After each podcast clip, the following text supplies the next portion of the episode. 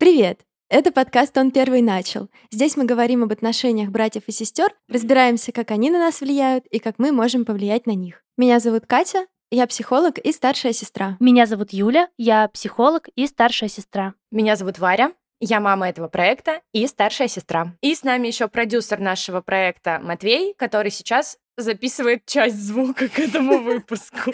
А часть звука, потому что мы находимся теперь еще на большем расстоянии друг от друга. Я по-прежнему в Тбилиси. А я в Израиле. А мы в Питере. И мы о чем-то сегодня хотели поговорить. В этом выпуске мы говорим про то, что неумолимо приближается, когда весна заканчивается, а именно экзамены. Я думаю, что очень большое количество вас, дорогие слушатели, сейчас учатся в школах или университетах, и экзамены в конце года — это такая болезненная и неприятная вещь, которая еще может быть омрачена разными другими историями типа поступления в ВУЗ, отчисление или не отчисление из вуза, брать ли академ, в общем, как этот вопрос может отражаться на сиблинговых отношениях и как сиблинги могут помогать друг другу пережить этот непростой период, сегодня об этом и поговорим.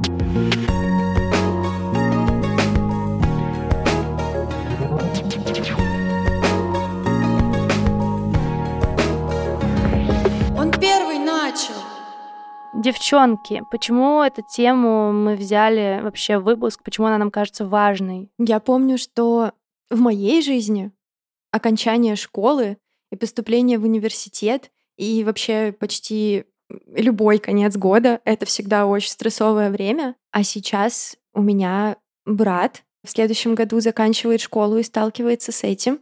И для меня, например, кажется очень актуальным вопрос, как его поддержать, как ему помочь, давать ли ему советы, вообще, какова моя роль в этой всей ситуации. И мне кажется, что это для многих сиблингов актуальная тема. Очень с тобой согласна. Для меня еще помимо того, как я могу ему помочь, как я, что я могу делать, что я не могу, на что я могу влиять, э, на что влиять не стоит, или я вообще не могу. Еще для меня очень важно, как самой остаться при этом в добром здравии и не разрываться между сиблингом и родителями, между двумя этими сторонами. Родители считают, что, например, надо делать так, сиблинг считает, что надо делать совсем не так. И для меня очень важно находить себе место между этих двух огней, примерять обе стороны и еще самой при этом как-нибудь не пострадать, и чтобы, в общем, всем было хорошо. Ну что, давайте начнем э, разбираться в этом вопросе. И, как всегда, для этого мы будем использовать истории наших гостей. Давайте послушаем первую из них. Ее нам расскажет Лера. У нее есть младшая сестра. Ну, это скорее уже более поздние воспоминания, когда у меня сестра училась на ветеринара, и на третьем, по-моему, курсе решила забрать документы и стать ювелиром. А, моя мама такая, тебе нужен диплом, иди доучись, осталось там полгода. Ну, как-то ей оставалось год или полтора, там то ли четыре, то ли пять курсов, я, честно говоря, не помню.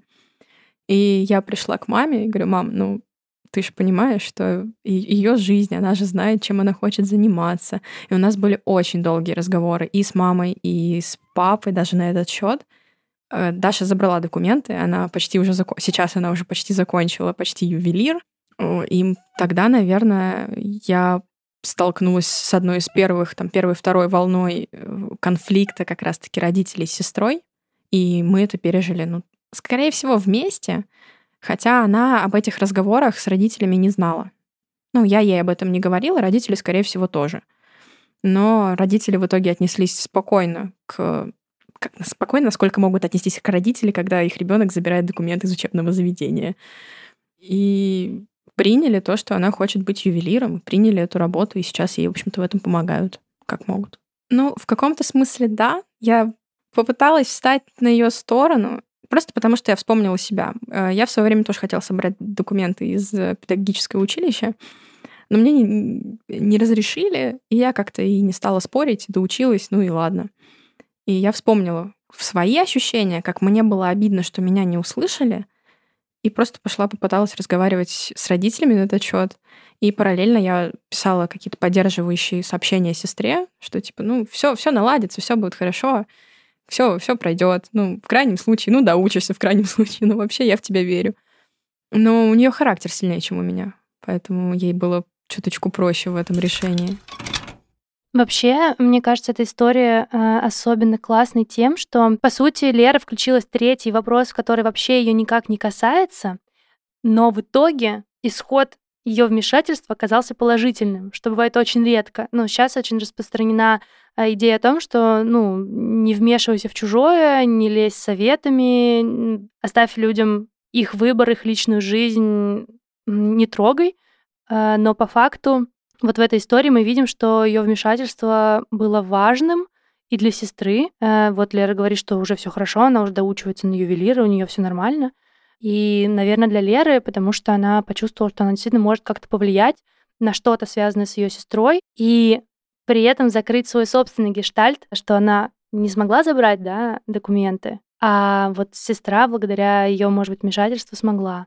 Мне эта история кажется такой удивительной и приятной, что действительно иногда вмешаться и как-то повлиять может быть хорошей идеей. Я удивляюсь этому сама немножко. А мне кажется, что как будто история Леры показывает, что какие-то настолько важные события в жизни сиблинга, ну, понятно, если вы взаимодействуете, если вы общаетесь, если у вас есть контакт, они не могут тебя совсем не касаться. То есть да, это какая-то история, которая разворачивается в жизни твоей сестры, а не в твоей. Но она касается тебя через родителей, которые, э, например, могут волноваться и рассказывать о своем волнении, через э, состояние твоего сиблинга, которое ты видишь, замечаешь, переживаешь за него, думаешь об этом. Поэтому я думаю, что что такие вещи всегда касаются так или иначе другого сиблинга, ну, если в семье вот есть э, какие-то отношения, где люди там разговаривают, делятся, общаются. Да, Катя, я согласна. Почему вообще я сказала, что эта история для меня кажется удивительной? Потому что я сама ловлю сейчас себя на мысли о том, что вот эта позиция невмешательства для меня какая-то супер важная. Может быть, это связано с тем, что я работаю психологом, и это немного профдеформация моя собственная, про то, что чужая жизнь — это чужая жизнь, и ты не можешь никак влиять на нее, только можешь поддержать человека и выслушать, но весь выбор остается за ним. И все разговоры, которые он ведет, все решения, которые он принимает, все действия, которые он совершает, это его.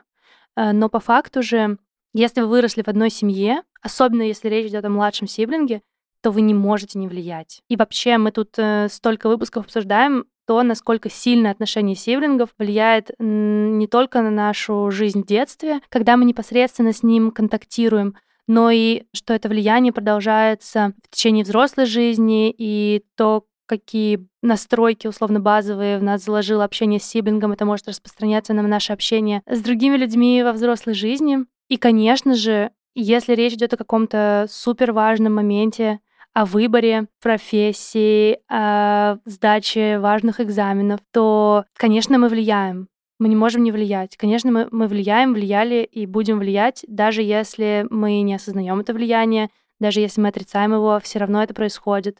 И я точно знаю, что намного, что в моей жизни повлияло у меня наличие младшего брата. Я точно знаю, что я как-то на брата повлияла. Время покажет как, но даже сейчас я все равно вижу что-то на что я оказала влияние. Поэтому, если вы чувствуете, что вы можете включиться и как-то помочь своему сиблингу в каких-то сложных моментах, почему бы этого не сделать? Причем мне кажется, что это не важно, кто является помогающим. То есть, если мы говорим про там, подготовку к экзаменам или поступлению, то может помогать как младший, так и старший сиблинг. Я думаю, что когда я там поступала и сдавала экзамены, мой брат был для меня большой поддержкой, просто потому что я могла отвлечься, когда я с ним взаимодействовала, и мы могли потусить и чем-нибудь хорошим заняться, просто обняться. Я могла поделиться с ним, что я что-то сдала, и я этому рада, и это уже было для меня много. Я согласна с тем, что мы в любом случае влияем, причем, может быть, не напрямую там нашими словами, это может быть, могут быть просто наши действия, причем можно влиять на сиблинга, получается, еще и косвенно живя свою жизнь и учась определенным образом, например, можно... Давать плохой пример. Э, можно подавать, не подавать плохой пример, не подавать хороший, ну, в смысле, живя свою жизнь и каким-либо образом учась. Варь, Варь, я хочу добавить, что да, действительно получается, что э, Лера то же самое, она влияла не напрямую, а Лера влияла через родителей. То есть она по факту не влияла на выбор своей сестры, а просто пыталась все, всячески убрать препятствия с ее пути, которые она для себя уже обозначила, ее сестра. То есть она разговаривала с родителями и э, защищала выбор своей сестры. Это тоже как бы косвенное влияние, не прямое. Не то, что она садилась с сестрой и, и там убеждала ее в том, что обязательно нужно кем-то быть. Да, причем она же не, как ты правильно сказала, она не влияла на ее решение, она просто помогала преодолеть препятствия и поддерживала в этом. А моя мысль была в том, что в целом, Юля, ты на самом деле, да, ее сказала, что мы можем влиять не только на сиблинга, но и на родителей ты учишься как-то, родители считают, что, например, это то, как надо учиться, или то, как не надо учиться, и впоследствии младшего сиблинга воспринимают через призму твоего ученического опыта. То есть, получается, ты как бы ничего не делал для того, чтобы повлиять. То есть это может быть еще и неосознанно. Ты ничего для этого не делал, но при этом по тебе, например, меряют. Да, это возвращает нас к эпизоду про родительское влияние, что э, в целом, если вы все еще находитесь в семейной системе, то отношения с сиблингом всегда на самом деле оказывается треугольником. Там есть третья сторона, это родители, которые как-то относятся к вашим отношениям, что-то думают про ваши отношения, как-то относятся к вашим выборам и как-то влияют на них. А еще в этом треугольнике не только вы влияете на вашего сиблинга, который поступает переживают какие-то стрессы, тяжелые штуки, связанные с учебой, но и эти ситуации влияют на вас. О, точно. Иногда в плане какого-то желания помочь, потому что вас самих эмоционально очень эта ситуация затрагивает, как э, в истории Леры, мне кажется. Она влияла не, не только потому, что она могла, но и потому, что она хотела, ей было очень важно, чтобы, э, чтобы сестре удалось пройти тем путем, который она выбрала. Или как ответственность, которая на нас накладывается, и нам может быть от нее тяжело, в общем, по-разному. И как раз про ответственность наша следующая история. Ее нам рассказала Аделя. У нее есть младший брат. В момент Исхаткиного поступления мне пришлось играть роль вот этого старшего советника, и не только для Асхата, но еще и для мамы. Потому что в моей семье ни мама, ни папа в университете не учились. Они учились там в техникумах, в колледжах, и как будто бы в их жизни это было проще. И, например, про поступление в университет в современных реалиях в нашей семье на тот момент знала только я. А родители про это ничего не знали. И, соответственно, как разбираться в сайтах, например, университетов, как сдавать экзамены, что меня ждет на ЕГЭ, что его, что Асхата ждет на ЕГЭ и ОГЭ, знала только я. Только у меня была способность оценивать, э, насколько Асхату может быть окей или не окей, потому что родителям, естественно, хотелось, чтобы Асхат поступил в университет, закончил крутую специальность, там работал бизнесменом или еще чем-то таким, кем-то таким.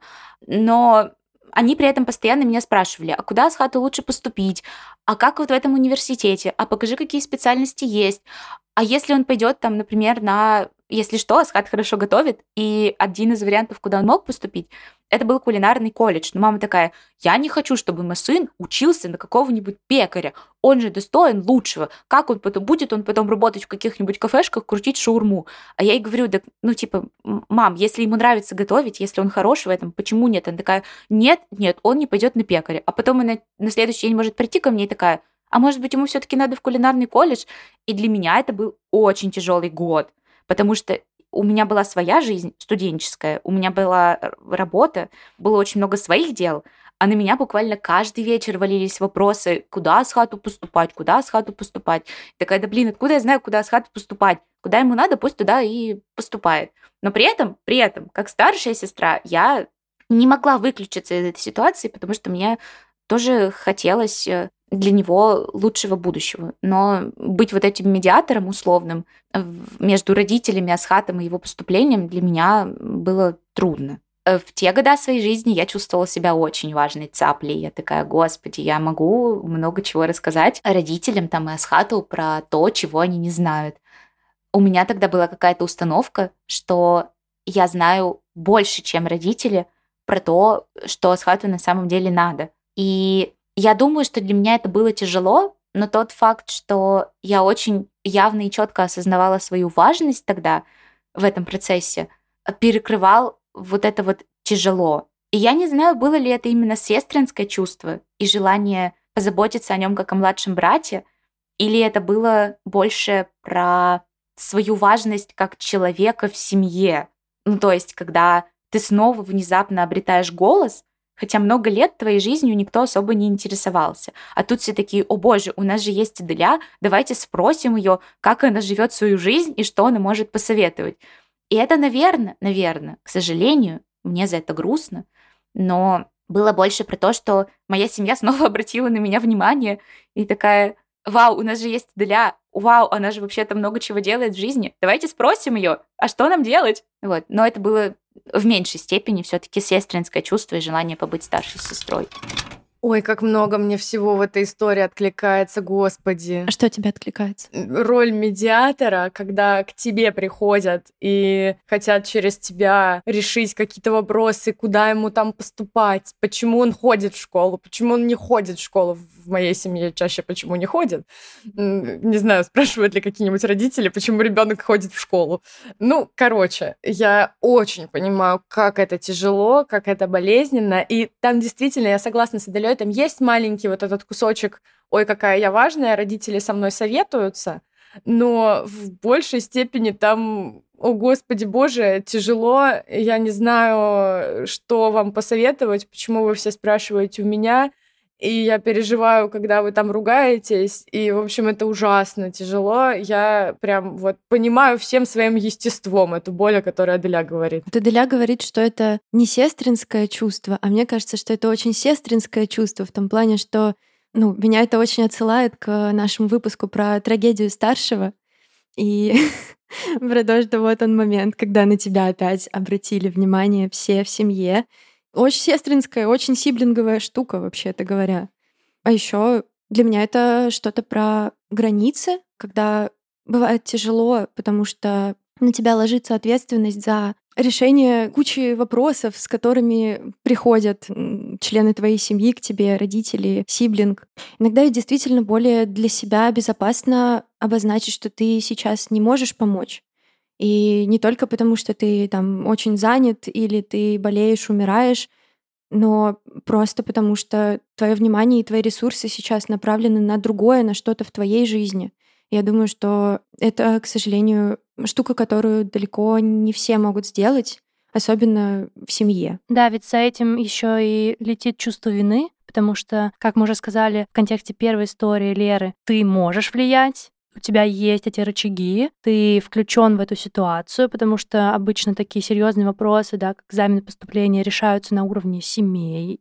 Но ты понимаешь, что, допустим, у тебя сейчас нет ресурсов, нет желания, например, это тоже окей. Но вроде как ты можешь, и ты чувствуешь себя виноватым. И в этом может быть очень дискомфортно. И это как раз к разговору о невмешательстве потому что я в какой-то момент э, настолько распереживалась и настолько сильно на это затрачивалась, что я просто очень сильно отстранилась и как раз заняла эту позицию невмешательства, но не с целью не навреди тому, во что ты вмешиваешься, а не навреди себе, переживая за это все. И я испытываю вину за то, что я выбрала эту позицию. Но все, что мне остается здесь, это с этой виной жить.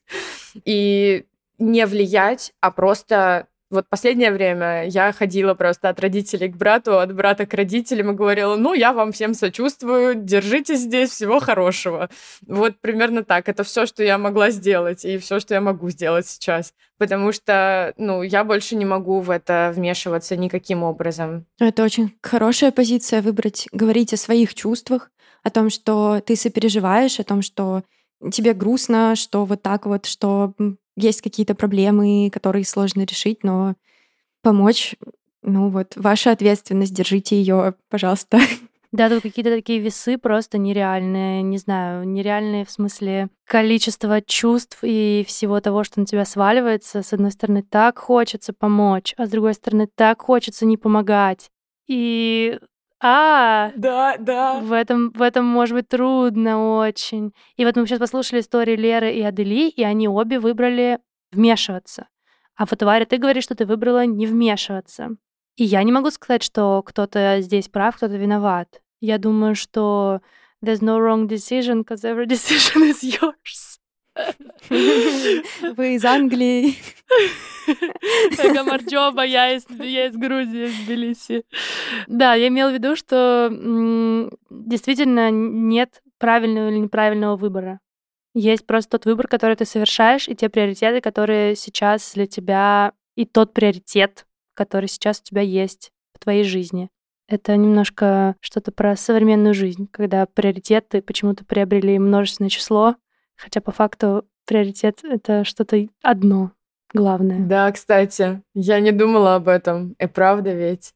Мне очень полегчало на самом деле, потому что вот проговаривая все это, в начале выпуска я сидела виноватая за свое невмешательство, а сейчас я сижу такая думаю, да я же это о себе позаботилась, я молодец. Это круто. Я думаю, что так. Я думаю, что здесь правда важно, что тебе самой хочется, что тебе самой сейчас самое важное. Не, ну, иногда, конечно, хочется ворваться и рассказать им всем, всем и родителям, и брату, что они все все делают не так. Варь, а как правильно? Ты говоришь, что они все делают не так. Как по-твоему правильно? Ну, по-моему, правильно не шпынять ребенка за то, что он не ходит в школу и не делает уроков. То есть, ну, окей. Э, я, я же об этом особо-то не рассказывала всю эту ситуацию именно под запись. Это вот вы знаете, мои сотоварищи, а слушатели не знают. У моего брата со школы история очень сложная. Вот последний год, наверное, учебный, он, ну, я не знаю, по пальцам можно пересчитать, сколько раз он был в школе. Он отрицает школу как концепцию, он туда не ходит, и я считаю, что это следствие того, как сильно на него по поводу школы давили. И вот мне хочется, не знаю, сказать им, вернитесь все назад во времени, не давите на ребенка, и он чем-нибудь будет интересоваться. И если вот не будет вот этого вот зубодробительного надо все время, вот надо, надо, надо, и выжимают из него вот это хотение чего-нибудь, вот если не выжимать, он сам чего-нибудь рано или поздно захочет. Но это слишком революционная мысль. Да, еще машину времени не изобрели, к сожалению, Варь. Да. А так бы я, конечно, ворвалась и сказала, ну, алло, ну вы чего все тут? Совсем все, что ли? Фу. Очень хочется. Я бы ворвалась и всех отправила к психологу. Надо было перед отъездом на стене у меня в комнате написать огромными буквами психотерапия. Блин, я этого не сделала. Психотерапия ну, и номер деле... телефона оставить. Ну, я, я вообще их годами всех отправляю. Ну, как-то процесс постепенно идет, но так, Частично, фрагментарно. Пока что ни, никто регулярно этого не делает. Но я надеюсь, что когда-нибудь до этого дойдет. А так, конечно, машина времени, и не давите просто на него, господи, боже мой. Мне очень отзывается, на самом деле, твоя позиция. Ну, на моего брата не давили. По той причине, что на меня давили. Вот. И не выдавили вообще ничего хорошего. Ну, то есть, чем больше давили, тем больше как бы э, мне было плохо, и нужна была не учеба, а психотерапия вот как раз.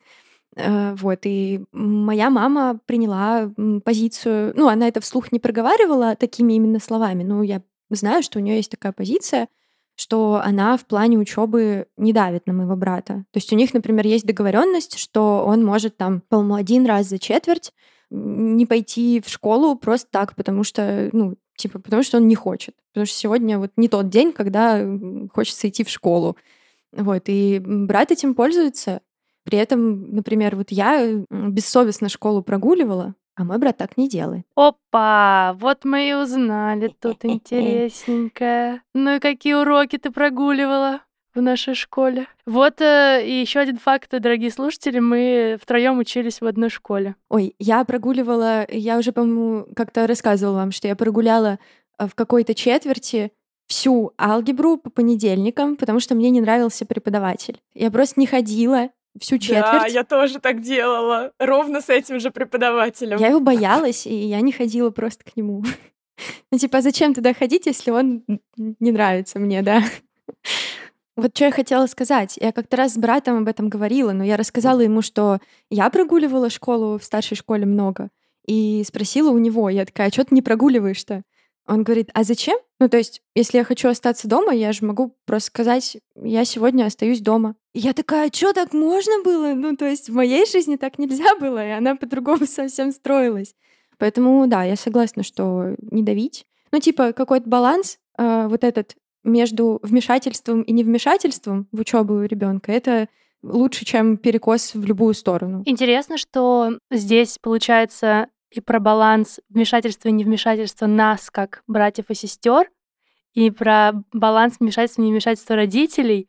То есть получается, что сегодняшняя тема — это вообще тема про вмешательство и влияние или не вмешательство и не влияние. Ну да, потому что, потому что в случае с сиблингами в любом случае есть какой-то первый, который по этому пути уже прошел. И вот на примере, Катя, твоей истории мы видим, что вот твоя мама делала так, потом она что очень круто, провела работу над ошибками. Какой ценой? Вот. А у меня, например, обратная ситуация. Я не могу сказать, что на меня давили. И как-то все, ну, более-менее условно там, но как бы все получалось нормально. Э, ни из какой школы я не вылетела, диплом я получила, все нормально. А на брата на моего давят очень сильно. Интересно, что и твои, и мои родители провели работу над ошибками, только в разные стороны. Очень интересно, что вот от ребенка к ребенку у них подходы меняются. Блин, а может они не работу над ошибками проводят, а они просто такие, ну так мы уже пробовали, попробуем по-другому по фану. Вот и... Это что ж они с сестрой-то с моей делать будут? Они через день будут то влиять, э, то не влиять. Давайте, может быть, перейдем дальше, потому что мы сейчас говорим про какие-то более общие вещи, такие глобальные, но как можно конкретно воздействовать, что можно конкретно делать, чтобы помогать Например, если вы решили вмешиваться да, в ситуацию, если ваш сиблинг сдает экзамены или поступает куда-то, в этом нам поможет следующая история. Ее нам расскажет Настя. У нее есть сильно младшая сестра. Единственное, что я не хочу делать за нее домашку, и когда она мне присылает домашку по немецкому, я э, включаю училку, я ей звоню и говорю, ну, а ты сама как думаешь? Э, ну, или там что-то не выдумывай слова, там, э, посмотри в словарик. Ну, в общем, я не делаю за нее домашку, если она меня просит, даже если у нее горит горят там все дедлайны, и она вот сегодня мне в 11 часов присылает, а в 12 ей нужно пойти в школу, и я не сделаю за нее домашку. Ну, то есть э, я не хочу, чтобы она получала хорошие оценки только для того, чтобы получать хорошие оценки. Чтобы у нее в голове была, ну, вот эта связка, что в школу нужно ходить, чтобы получать пятерки, или там домашние задания нужно делать, чтобы получать пятерки. Не было вот этой привязки. Я хочу, чтобы она получала знания, чтобы она действительно в свою голову вкладывала эти знания. Если у нее что-то не получается, если она что-то не, не понимает, значит, нужно в этом разбираться, или, значит, она не может в этом разбираться. Ну, такое же может быть, что ей там не дастся язык или еще что-то такое. Ну, вот немецкий язык, например. Я училка, и я, э, которая получала пятерки с первого класса по одиннадцатый, ну, была круглой отличницей. При этом, э, ну, смысла я в этом не увидела. Уже вторая история о том, что старшая сестра хочет для младшей не того, что было у нее. И Лера старалась продавить точку зрения, что стоит забрать документы из нелюбимого учебного заведения. И Настя продавливает идею о том, что оценки — это не важно, важно те знания, которые ты получаешь. И это все на личном опыте, потому что вот по словам Насти, она не была счастлива в тот момент, когда гналась за оценками — и не расставляла приоритеты. Да, кстати, мне кажется, что в желании повлиять очень многое э, зависит от личного опыта как раз. Наверное, если бы на меня также родители давили, как давят на моего брата, возможно, мне было бы гораздо сложнее занять эту позицию невмешательства. И вот отталкиваясь от нашего опыта, мы в том числе выбираем стратегии, по которым мы действуем. Очень мудро. Я думаю, что то, что у нас больше всего болит, в то мы и готовы сильно вкладываться. Это вот э, на моей личной терапии мне моя терапевтка говорит такую фразу, какое несовершенство мира тебя цепляет больше всего, какое из несовершенств мира ты э, на него смотришь и хочешь на него повлиять. И мне кажется, что именно те несовершенства, которые, с которыми мы сами столкнулись, которые самим, нам самим кажутся очень несправедливыми, потому что на своей шкуре мы ощутили эту боль, несправедливость, вот в те мы и готовы вмешиваться. Ради этого мы и готовы тратить свои силы. И даже, мне кажется, в случае Адели та же самая схема работает, но немножко по-другому, в плане того, что она столкнулась с тем, что ей было дискомфортно от того, что на нее внимание не обращали, и когда на нее внимание обратили, она готова была в это сильно включиться. То есть, получается, мы включаемся туда, где нам болит больше всего. Да. Для меня еще история Насти не только про то, вмешиваться или не вмешиваться, а очень про то, как вмешиваться. И мне субъективно нравится та позиция, которую занимает Настя. Я каждый раз, когда слушаю историю, вспоминаю какую-то э, фразу великого мудреца из ВКонтакте, типа вот это про то, что там дай человеку рыбу, и он поест рыбу, а если ты его научишь ловить рыбу, то он всегда будет есть рыбу.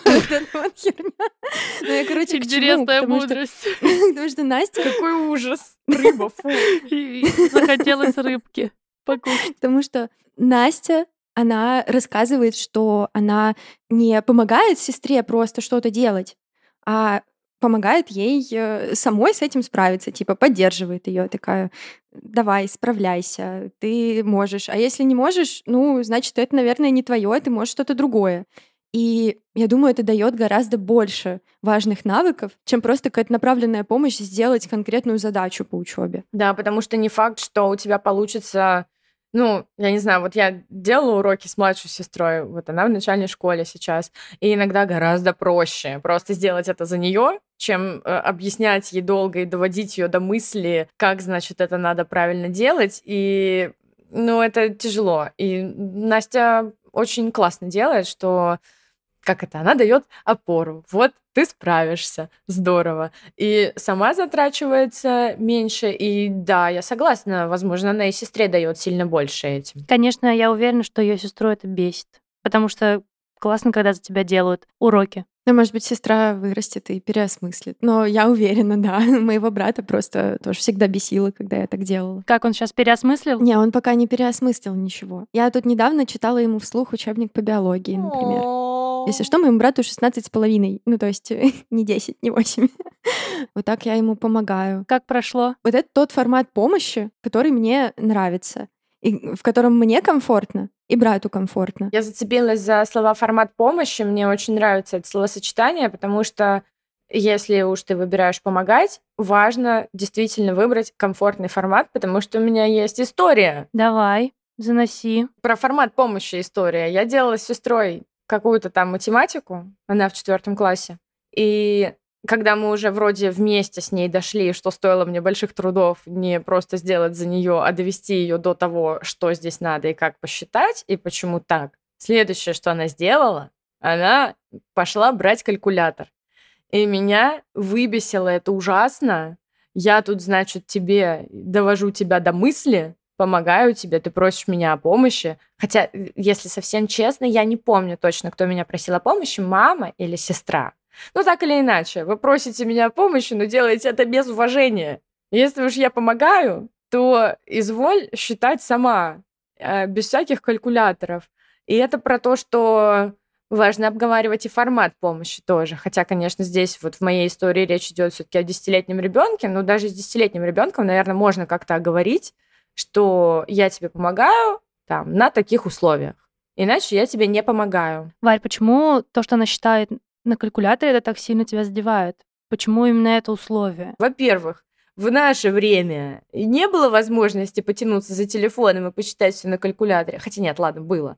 Но все равно это не было так вездесуще, это раз. А два, ну, если я тебе помогаю, то тогда мы с тобой это считаем, ну, по-честному, потому что калькулятор — это все таки типа, жульничество какое-то. То есть я тебе уже рассказала, как это решать, тебе осталось только посчитать, и ты все равно это считаешь не сама, а с еще какой-то внешней помощью. Тогда пусть тебе калькулятор помогает, а не я. Можно ли сказать, что у тебя есть ощущение, что тобой воспользовались? Ну да, это похоже на то. Ну, то есть, если ты просишь меня о помощи, значит, ты просишь меня, а не калькулятор. Ну, то есть, как, как будто бы, как будто бы, типа, ты тоже часть калькулятора. Не знаю, вот у меня от этой истории какое-то ощущение такое, что ты была обязана вроде как помочь, и не получила достаточно, может быть, благодарности в ответ и какого-то признания того, что человеку важно, что ему помогли. Ну да, ты, ты в правильную сторону думаешь. Ну, наверное, вот из того, что ты говоришь про обязана помочь, э, видимо, все-таки просила меня мама о помощи. Тогда как будто бы никто из вас в это не, не хотел вписываться толком. Ни твоей сестре не очень-то хотелось делать эти уроки, ни тебе не очень-то хотелось э, в это вписываться и помогать. И вы такие обе под обязательством, тобой воспользовались. Сестра, на самом деле, не хочет ничего делать, открывает калькулятор, и ты такая, твою мать, вот это уже Это уже явно, это уже, это уже явно. Да, и в итоге ругаемся из-за калькулятора. Я вот помню момент, когда я пришла к Варе в гости, и меня попросили, ну как типа я на самом деле сама предложила помочь Вариной сестре с ее уроками. И вот я сейчас слушаю, как ты, Варя, рассказываешь об этом, как тебя все в этом бесило, а мне так нравилось. Я чувствовала такую радость, что вот, типа, меня попросили, я помогаю, я полезная, я классная. Я даже не помню, считали бы на калькуляторе там или не на калькуляторе. Ну, я что делала вместе с Вариной сестрой. Она головой кивала, мы там математику написали. Вот, и я думаю, почему, почему у меня это не вызывало таких же ощущений, наверное, потому что для меня это как раз не было каким-то долженствованием. То есть меня никто не обязывал помочь. И мне сразу было сильно легче помогать. Ну да, получается, что для тебя это было такое э, забавное развлечение. А для меня это, особенно учитывая, что есть еще бэкграунд в виде брата, которому меня тоже просили помогать, особенно пока он вот э, в нашей с вами школе учился. Для меня в целом вот это «помоги ребенку младшему с уроками, это обязаловка, от которой я устала. Я свои уроки уже сделала, хватит с меня уроков. А для тебя, э, да, это было такое... Акт доброй воли что мне, ну, хочется как-то принести пользу и почувствовать себя значимой, и это может быть забавно и весело. И, может быть... Волонтерская деятельность. У меня есть настроение, может быть, позаниматься математикой. Вот у меня, например, как-то бывает, что мне э, прикольно было прийти к брату и порешать э, у него в этой в тетрадке по английскому вот эти задачи, задания, знаете, такие там ставить что-то там, ставить какие-то слова, вспомогательные глаголы, как будто такой кроссвордик порешала немножко. Так вот, недавно брату вслух читала учебник по биологии. Если что, моему брату 16 с половиной, ну то есть не 10, не 8. А, вот, и, и мы сидели просто с ним вечерком, я читала ему этот учебник, и это был тот формат помощи, который был комфортен и мне, и ему. Потому что, потому что я люблю читать вслух, а брат ничего не понимает в биологии. И когда он сам это все читает, он говорит, для меня это как на иностранном языке написано. Они сейчас генетику проходят. Вот, и он такой, аллели, какие-то эти гаметы. Олени и галеты. Да-да. Он говорит, что это такое? Вот, и он, естественно, э, когда приходит ко мне с этим запросом, типа, объясни мне биологию, он, э, ну, изначально мне предлагает, чтобы я села и просто ему объяснила определение всех слов. И я такая, не, чувак, так не пойдет. Давай мы с тобой, я тебе буду читать, и те слова, которые тебе будут непонятны, ты будешь спрашивать, и я тебе буду объяснять. А еще я ему обозначаю всегда момент, что я биологию сдала очень давно, и я давно ее забыла, и что я в процессе вместе с ним буду какие-то слова гуглить, и говорить периодически, чувак, я сама ни хера не понимаю. Это очень комфортное взаимодействие, потому что мы просто типа угораем, он говорит, это супер длинная фраза, в которой вообще нет смысла. Я говорю, походу, да, я тоже смысла не увидела никакого. И мы вместе, типа, лезем в Google, гуглим слова, разбираемся, что это значит. Э, я рисую ему всякие вот эти вот схемы АА, ББ. И это как-то движово, очень весело. И несмотря на то, что моему брату реально биология — это его практически самый нелюбимый предмет, но взаимодействие наше, наоборот, э, супер приятное. И, и он запоминает что-то в таком интерактивном формате больше, чем если бы он читал учебник. И это, наверное, для меня про то, что можно договориться о таком формате взаимодействия в помощи по учебе, который просто будет вам обоим приятен, ну, если вы хотите этот способ искать. Вопрос. Брат сам к тебе пришел с э, просьбой помочь по учебе или ты проявила инициативу? Ну, это как-то так э, обычно бывает, что я захожу к нему, спрашиваю, что делаешь? Он говорит, я читаю биологию, ни черта не понимаю, что значит это слово.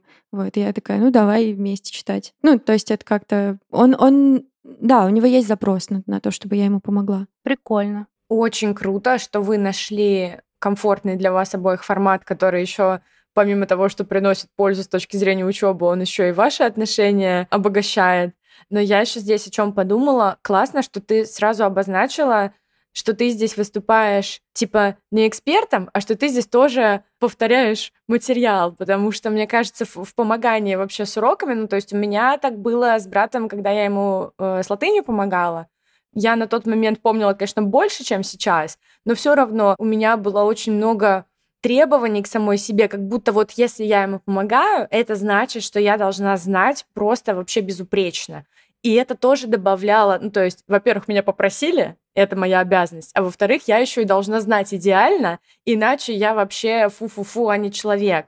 А ты, получается, ты обозначила сразу, что я тоже буду гуглить, я тоже могу не все помнить, и это сделало еще комфортнее этот процесс. Очень круто. Класс. Мне кажется, я просто нашла, короче, хитрый способ, как перевести себя из позиции вот этого человека, который тебе объясняет, вот в этот формат, когда вы вместе учитесь, и это гораздо более приятно всегда, мне кажется. Может, у тебя с сестрой тоже так сработает, если ты к ней э, сядешь с этой математикой и скажешь, я сама не помню математику, что там умножать, делить, давай вместе учиться. Кстати, да, я сейчас подумала, вот вместо того, чтобы бомбить на нее, что у нее там шпаргалка с таблицей умножения, в которую она все время подглядывает, можно же, ну, типа, поиграть в это. А я не помню, а сколько там будет 6 на 8? А я не помню. И вместе будем это считать. Это очень круто и ответственность себя снять, и снять с себя вот эту позицию, что я здесь выше, и я вот такая сверху. И что тобой пользуются. И это тоже. Типа, что ты, ты как бы, ты такой, типа, источник знаний, из которого только черпают, черпают и черпают. А так это какая-то общая игра, общая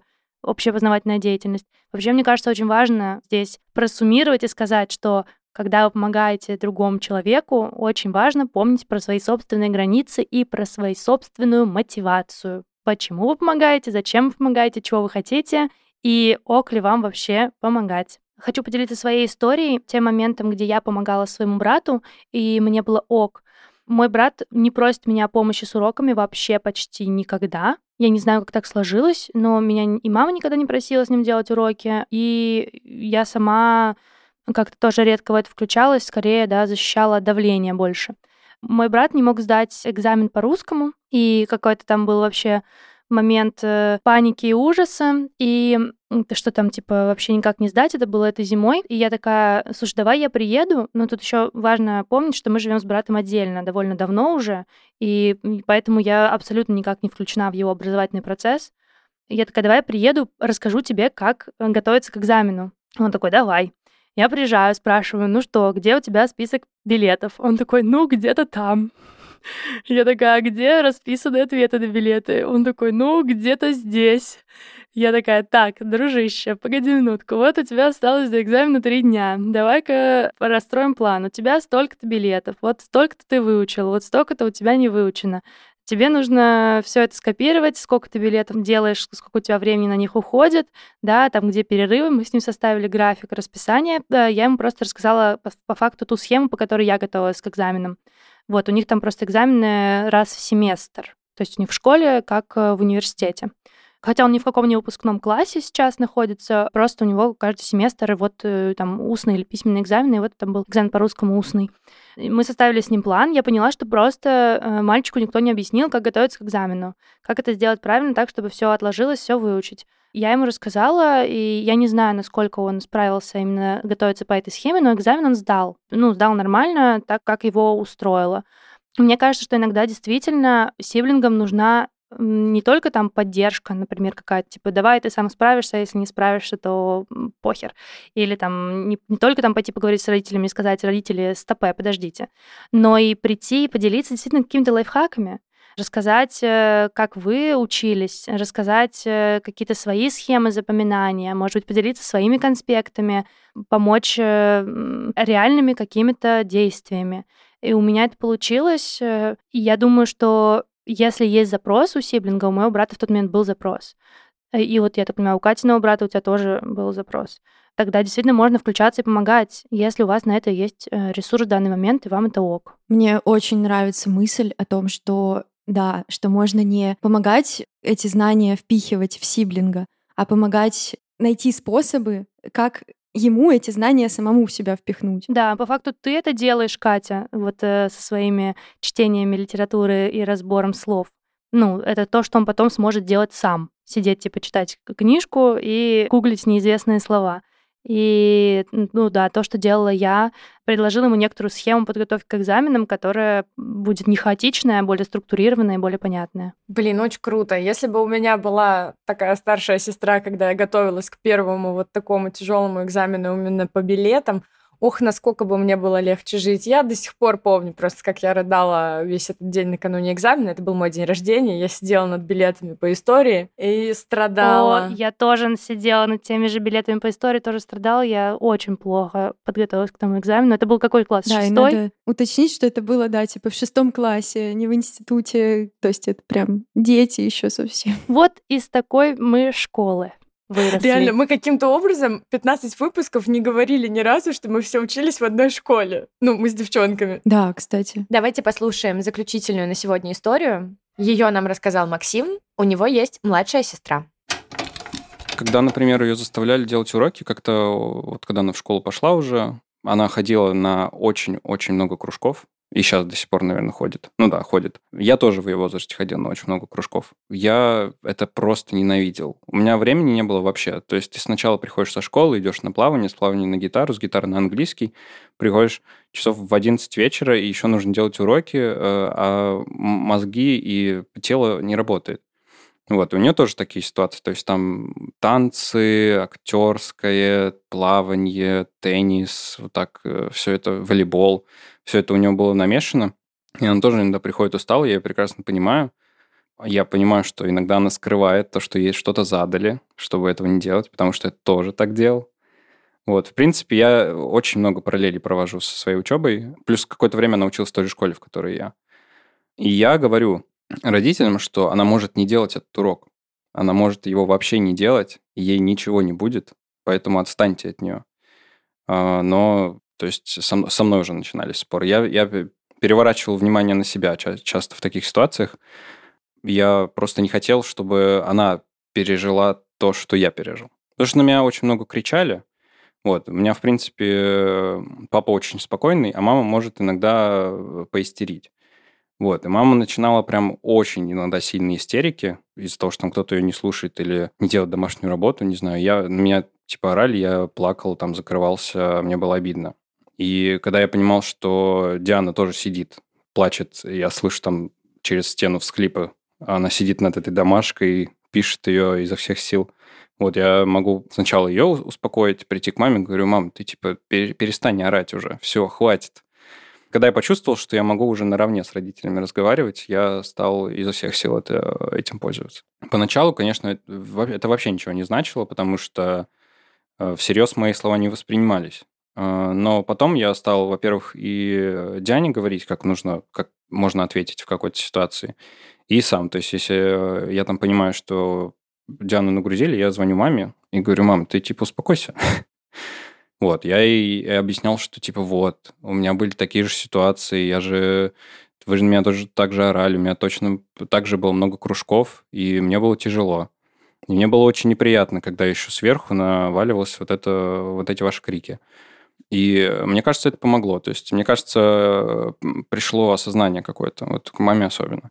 Я пытался ее научить, и до сих пор пытаюсь, мне кажется, не, не, не ну, менее серьезно относиться к школе, потому что я, конечно, не стопроцентно в школе посвящал э, свое время, но я очень сильно из-за нее переживал. То есть я тревожился, паниковал, что-то делал, и только к 10-11 классу я успокоился. А так, это действительно же огромная часть твоей жизни в, в таком возрасте. И поэтому, когда он там переживает очень сильно из-за из контрольной, или из-за не сделанной домашки, или из-за большой домашки, я всегда пишу, мол, ты вообще не вспомнишь, э, во-первых, ничего с этого урока, а во-вторых, даже какие оценки у тебя были. Так что, ну, это не вся твоя жизнь, и думаю об этом поменьше. И все, это успокаивало ее, возможно. В курсе на третьем, на четвертом меня начало очень сильно бесить. У нее же английский появился в школе. У меня диплом э, лингвиста-переводчика. И, естественно, первой реакцией мамы на любую проблему в английском была, ну, давай, брат, сейчас спросим. Давай Максиму пиши. Все. И Максим пиши, это означало не Максим сейчас объяснит, как сделать, ты сделаешь сама. Это значит, Максим сделает за тебя. Причем это значило и для Дианы это, и для, и для меня. Ой, ой, и для мамы.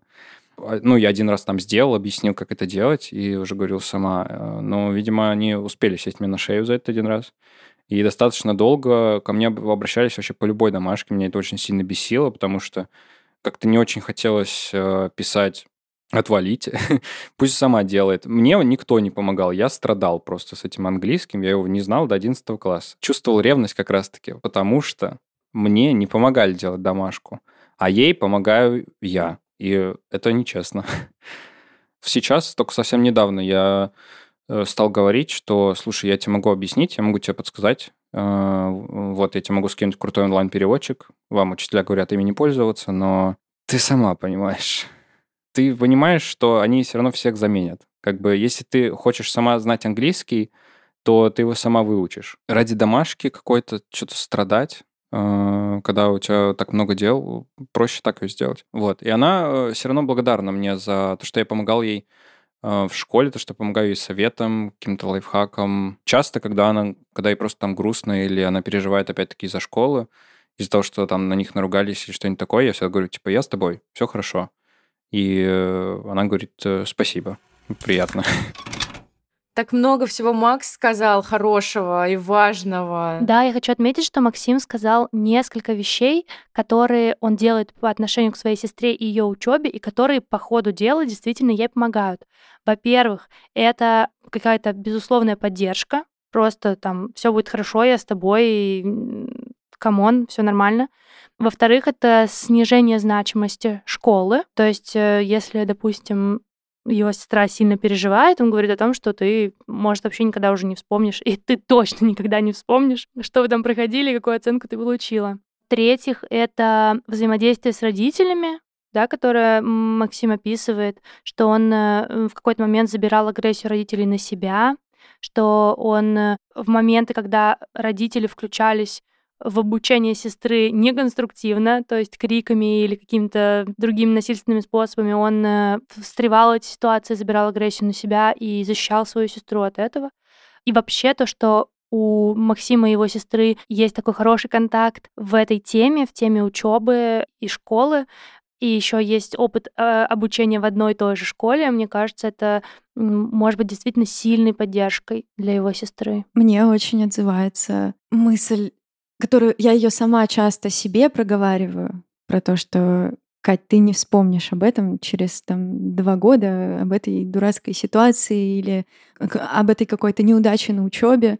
И брату я ее постоянно стараюсь транслировать, да, и я прям очень хорошо понимаю, как это работает. А мне кажется, что когда ты слышишь это от старшего сиблинга, а не говоришь это сам себе, в это легче поверить, потому что он уже по этому пути прошел, и у него уже есть опыт, что он помнит из своих там 14-12 лет, а чего он не помнит. Еще мне очень отзывается чувство обиды и несправедливости за то, что вот почему-то у меня не было э, никакой старшей сестры, старшего брата, который мне помогал. А, а, а тут почему-то я должна помогать. А почему мне не помогали? Я помню, что ну, в более младшем возрасте, сейчас я уже так, э, мне не нужна как бы особо никакая помощь, и меня не бесит помогать брату, но в более младшем возрасте меня очень это бесило. Я очень часто эту фразу прям вот дословно родителям говорила. Какого это фига? Мне никто не помогал, пусть и он сам тоже справляется. Да, мне кажется, в этом очень много обиды. Обиды именно по поводу того, что нам же тоже было трудно, но действительно у нас не было того, кого бесплатно к нам посылали на помощь. А у него почему-то есть. Типа, у него не только гироскутер, самокат, э, полная семья, у него еще и старшая сестра, которая за него уроки может сделать. А, или старший брат. Вот сразу видно, кто недавно переслушивал все наши выпуски прошлые. Гироскутер и полная семья, самокат. М-м. Ну да, мне кажется, это такое, это очень старшесиблинговое чувство этой несправедливости и обиды, что вот черт возьми, мне, мне никто, как я сказала, обсуждая какую-то мы с вами историю сегодня обсуждали, я сказала, вот была бы у меня такая старшая сестра, которая пришла бы ко мне и рассказала, как, блин, к экзамену готовиться. Да, мне никто не помогал. Родителям я этого не говорила, наверное, но где-то внутри, в подкорке, эта мысль была эта обида сидела. Мне кажется, она на самом деле такая иррациональная, потому что, ну, то есть родители же не могли специально тебе старшего сиблинга родить, чтобы он тебе помогал с учебой. Вот, и, и младший сиблинг твой не виноват, что ты у него есть. Да ну, мерить э, чувства мерками рационально или нерационально я бы не стала. Просто, мне кажется, действительно, когда ты растешь в одной семье, есть э, ощущение какой-то базовой справедливости, что должно быть что-то похожее что-то такое же, когда ты видишь, что у другого человека действительно гораздо больше э, бонусов, и еще и ты являешься этим самым бонусом, и еще и с ощущением, что тобой пользуются, потому что никто не спрашивает про твои границы и про твои чувства, тебе просто говорят, помоги и все, то тут, э, ну, обида, здравствуйте, конечно, появляется. Мне кажется, это очень естественным. Ну, я согласна, что это естественно. Я вот помню, что я просто примерно так с этой обидой съехала, когда ну, я в какой-то момент подумала, ну, а типа, а что, ну, у меня было по-другому, да. Это мне очень откликается здесь наш э, выпуск про, про то, что сиблинги растут в разных условиях. Вот что это был за выпуск такой? Ревность? Про роль в семье, может быть? Про то, что... Подписчики, мне... кто нас внимательно да. слушает, скажите, что это был за выпуск. Про то, что меня водили в бесплатную стрёмную стоматологию, а э, сестру мою водят к частному стоматологу, и вот она лежит там такая, и ноготки красят, и вот это все. Вот такая история. Мне кажется, что это был выпуск про ревность, но я не Наверное, уверена. да, я думаю, что про ревность. Вот так вот пишешь контент, а потом сам уже не помнишь, что пишешь. Ты, Кать, сказала о том, как ты съехала с этой мысли, и что тебе полегчало, когда ты приняла то, что вот у тебя было по-другому. А я сейчас сидела и думала, как еще можно, ну, с, этих, с этой обиды съехать, и я подумала о том, что, блин, младшему-то тоже обидно. Ну, то есть, да, ему помогают, конечно, это, это все, да, это классно и здорово, но, например, у меня младший все время живет под гнетом примера. И потом этого примера, э, как более умного и опытного, вызывают ему, значит, помогать. Чип и Дейл спешат на помощь, более опытные, более умные. Это тоже, наверное, ну, неприятно. Не самое быть. приятное, mm-hmm. да, чувство. Я знаете, о чем подумала? Мне понравилось, Катя, что это была мысль на самом деле про то, как ты преодолела эту обиду. Я сейчас подумала о том, что у меня, наверное, такой обиды не было, потому что мне кажется, что моя жизнь была более прекрасна, чем жизнь моего брата в семье. Не знаю, откуда у меня такая идея, но почему-то так кажется, потому что на него, может быть, раз больше давят, чем на меня давили. Я в какой-то момент совсем самостоятельная стала в плане учебы и выбора того, куда я двигаюсь. Или мне так казалось. Неважно, это на терапию. У меня есть какое-то внутреннее ощущение, что классно, что я к этому всему пришла сама. У меня вообще какое-то такое отношение к себе подростковой, что, блин, какая вообще умная, талантливая девчонка, как много всего делала и как э, много с чем справилась, какой классный у меня вообще за счет этого опыт. И у меня такая есть к себе гордость и благодарность. И я радуюсь тому, что действительно, не знаю, я сама придумала схему, как готовиться к экзаменам, и эта схема всегда работала успешно. Никто мне ее не рассказывал. Круто же. Я классная. Ты классная. Спасибо. Валидация. Ну, ты права. Тоже очень хороший способ э, с этой обиды съехать. Можно подумать о том, как здорово, что ты умеешь с этим справляться сам. Хотя, ну, никто не отменял, конечно. Все равно эта обида может проскакивать, и это абсолютно нормально. Я сейчас задумалась. А я не знаю, что чувствуют младшие сиблинги, когда вот они все это слышат со стороны. Иди помоги там ему сделать уроки. Но мне никто не помогал. Ну, типа... Ну, я сейчас пытаюсь себя поставить, да, на место младшего. Наверное, это обидно. Ну, то есть и ты что-то не можешь, тебе требуется помощь, и это еще сразу на всю семью артикулирует, что ты что-то не можешь, тебе нужна помощь. И еще эту, эта помощь слышно, что нежелательно. То есть ты сразу такой вообще и, и тупой, и неудобный. Прям вообще отстой со всех сторон. Может быть, есть желание вообще от этой помощи отказаться нафиг, потому что, ну, типа, сам справлюсь, раз вы из-за меня так ругаетесь, и, и вина какая-то, что это вызывает конфликты. Да, в общем задумалась. Поэтому один из выводов этого выпуска — здорово, когда помощь добровольная. И, возвращаясь к истории Макса, здорово, что там, да, он пару раз помог, но во-первых, он дал сестре инструменты. Он сказал, вот есть такие переводчики, такие, значит, э, способы. И во-вторых, да, то, что он снижает, ровно вот он снижает давление просто дает опору и поддержку, говорит, я с тобой рядом, и ты даже не вспомнишь о том, что тебя тревожило. Прикольно, что он снижает давление и учебы, и родительское. То есть действительно Макс такой выступает буфером между сестрой и, и невзгодами жизни в семье и в школе.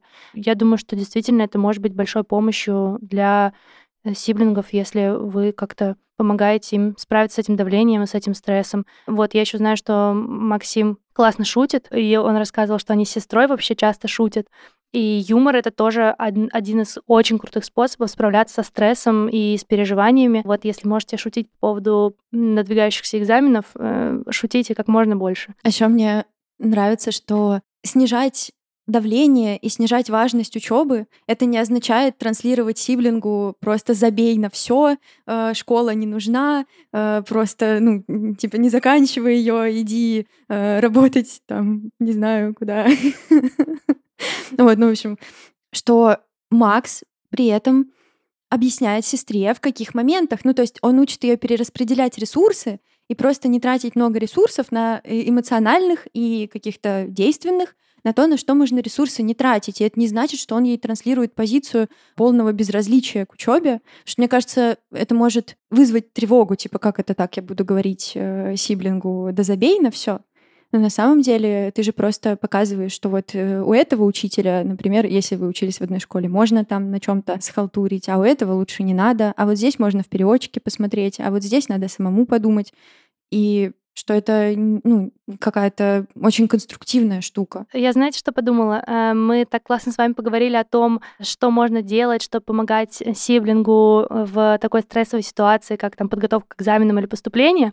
Но мы какой-то очень важный момент, мне кажется, упустили. А именно подойти и спросить у сиблинга, а как его можно поддержать и что можно сделать, чтобы ему помочь. Потому что во всех наших историях даже, мне кажется, ну, у нас, да, сегодня истории только от старших, потому что это какая-то классическая, наверное, штука, что именно старшие помогают. Но ведь могут помогать и младшие тоже. Но мне кажется, большое значение имеет то, что мы можем догадываться и предполагать, и предлагать какие-то свои идеи о том, как мы можем помочь э, нашим сиблингам, но самый лучший вообще-то способ — это подойти и спросить, а как я могу тебе помочь, а что я могу сделать для тебя? Да, конечно, особенно если речь идет о подростках или о детях, то не всегда ваш сиблинг ответит вам, чего ему надо, потому что он может сам не знать, чего он хочет. Но, по крайней мере, да, вы можете предложить варианты и спросить, как тебе этот вариант, как тебе тот вариант. Я думаю, что в ситуации стресса, в ситуации сдачи экзаменов э, очень важно уточнить у человека, какой именно поддержки ему бы хотелось. Может быть, кому-то хочется, чтобы ему, там, не знаю, еду готовили, приносили. Кому-то хочется, например, запереться в комнате, и чтобы его не трогали. Кому-то хочется, чтобы действительно на себя переключали внимание родителей и больше разговаривали с ними, чтобы родители не докапывались. То есть э, варианты есть самые разные, и очень важно все-таки спросить у другого человека, а что ему бы хотелось сейчас от вас. И я думаю, что даже один этот вопрос — это уже классная поддержка, и этим вы покажете, что вам важно и что вы беспокоитесь. Согласна, Варя, абсолютно. И я согласна. Консенсус! Как здорово, что вы все согласны. Итак, резюмируя, мы помним, что мы находимся в одной семье, а значит, мы в любом случае влияем друг на друга. Но брать ли ответственность за то, что происходит сейчас с вашим сиблингом, помогать ли ему, вы, конечно, решаете сами. И здесь нет правильного или неправильного выбора. Это просто ваш выбор. Еще мы узнали, что здорово помнить о том, что вы выбираете помогать или нет, исходя из вашей собственной мотивации здорово вообще-то спросить и уточнить у того, кому вы помогаете, какая именно помощь ему нужна, но при этом не забывать о своих собственных границах и решить, в каком формате вам самому было бы удобнее и комфортнее помогать своему сиблингу. Еще из моментов, которые мы сегодня обсудили, хорошая идея делиться лайфхаками со своим сиблингом, делиться своим опытом, действительно садиться рядом и помогать в том формате, в котором вам обоим комфортно. И домашнее задание в сегодняшнем выпуске будет узнать у вашего сиблинга, какая поддержка нужна именно ему и чего он сам хочет. Мы надеемся, что то, о чем мы сегодня говорили, каким-либо образом поможет вам или вашим сиблингам. Если у вас на носу экзамены, желаем вам удачи, успехов, сил и чтобы все прошло максимально безболезненно и для вас, и для ваших сиблингов. Если у вашего сиблинга на носу экзамены... Просто, чтобы он выжил, мы вам желаем. Да, держитесь, берегите себя. И своих близких. Будьте здоровы. Всего хорошего. Пейте молоко. Не забывайте надевать защитные маски в общественном транспорте. А у нас отменили. Не забывайте подписываться на наш Инстаграм, подписывайтесь на наш Телеграм-канал, Вступайте в наш чат. Все ссылки есть в описании выпуска. Еще у нас есть ТикТок, тоже можете на него подписаться. Просто не теряйте нас. Подпишитесь на нас где-нибудь. И, конечно же, подписывайтесь на нас на любой удобной для вас платформе. Это может быть Castbox, Яндекс Музыка, ВКонтакте. Дальше зависит от того, в какой вы стране. В общем, Подписывайтесь где только можете. Мы будем этому рады. С вами были Юля, Варя. Катя и Матвей. Спасибо большое, что слушали нас, и спасибо нашим гостям за истории. Пока. Пока. Пока.